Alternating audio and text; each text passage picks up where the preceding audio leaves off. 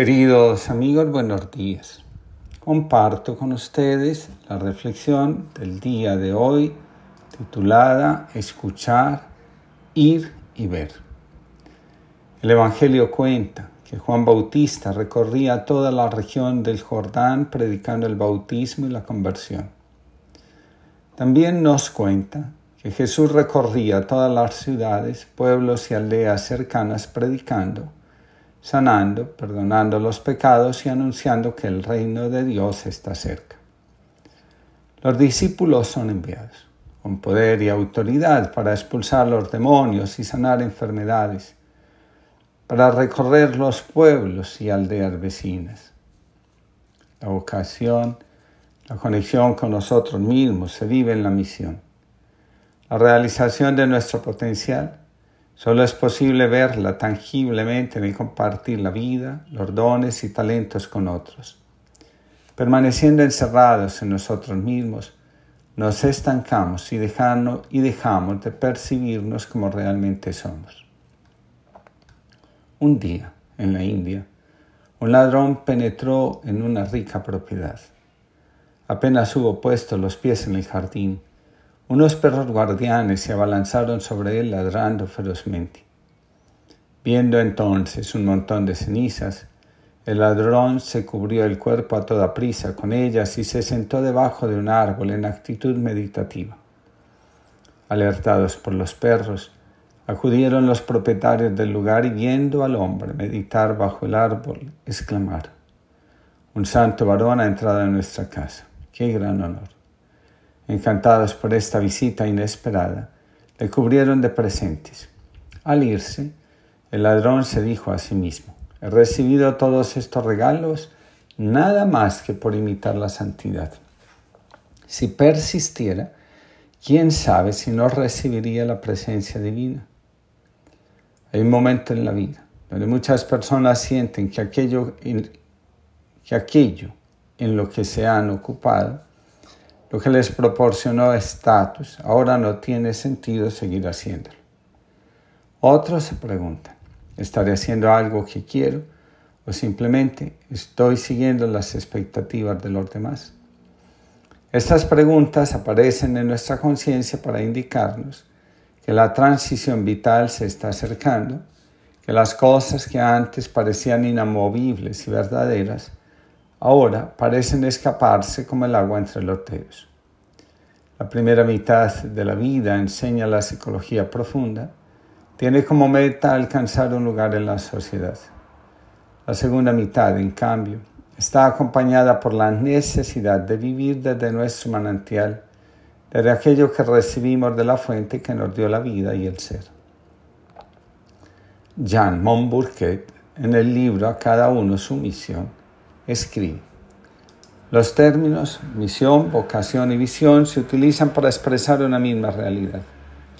Aunque remitan a diversos modos de percepción, la emotividad, la audición y la visión.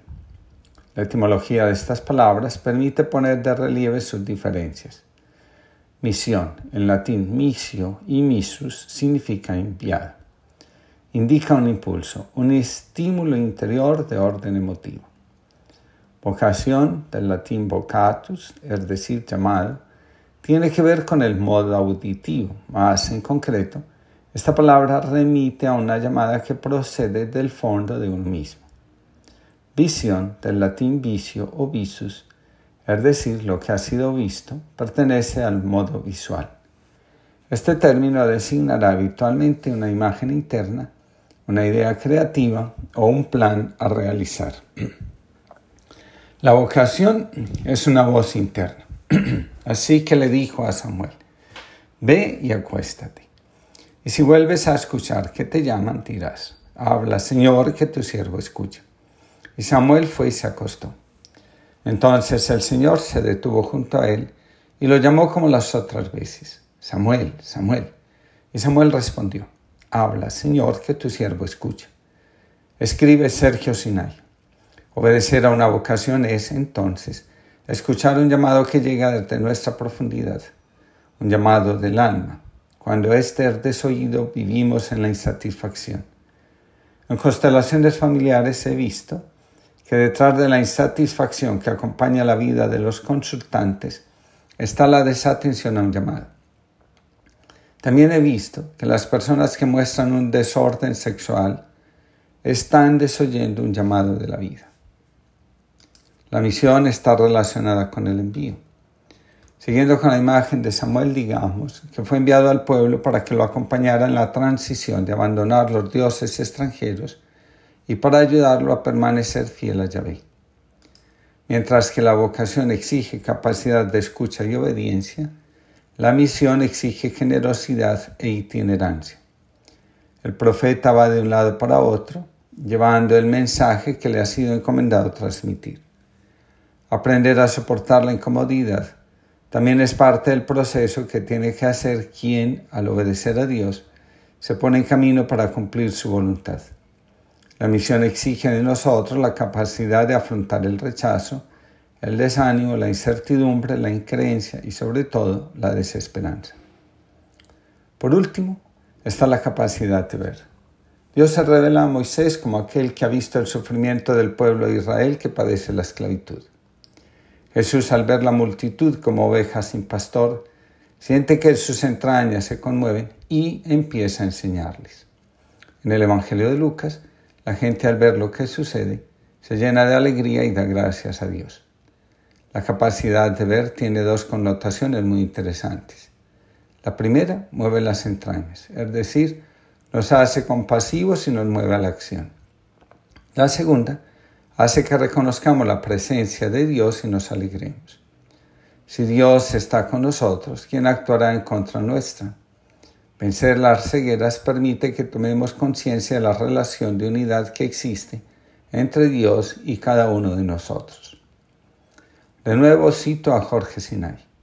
Una vida plena, con sentido, es aquella en la cual la persona desarrolla lo que está en ella desde siempre, es decir, actualiza su ser esencial.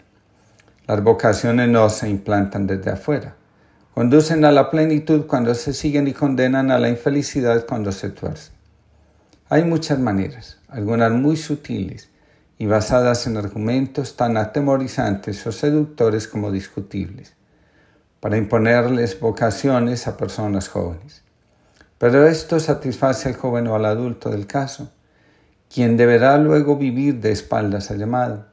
Como señala Hillman, reconocer la vocación es un hecho fundamental de la existencia humana como alinear la vida con ella y saber que una vocación se confirma a través de dificultades y obstáculos. Se la puede perder, desoír o evitar, o se puede ser completamente poseído por ella. Pero de un modo u otro, escribe Hillman, ella finalmente se impondrá y reclamará lo que es suyo. Quien escucha su vocación, plasma su ser y al hacerlo, descubre un sentido y encuentra un modo de vivir, actuar y vincularse que mejora el mundo, porque las vocaciones atendidas mejoran el mundo. Quisiste entrar en mi casa cuando tanto la evitaban. No te importó mi pasado, ni pusiste condiciones. No tomaste precauciones al conocer mi pecado.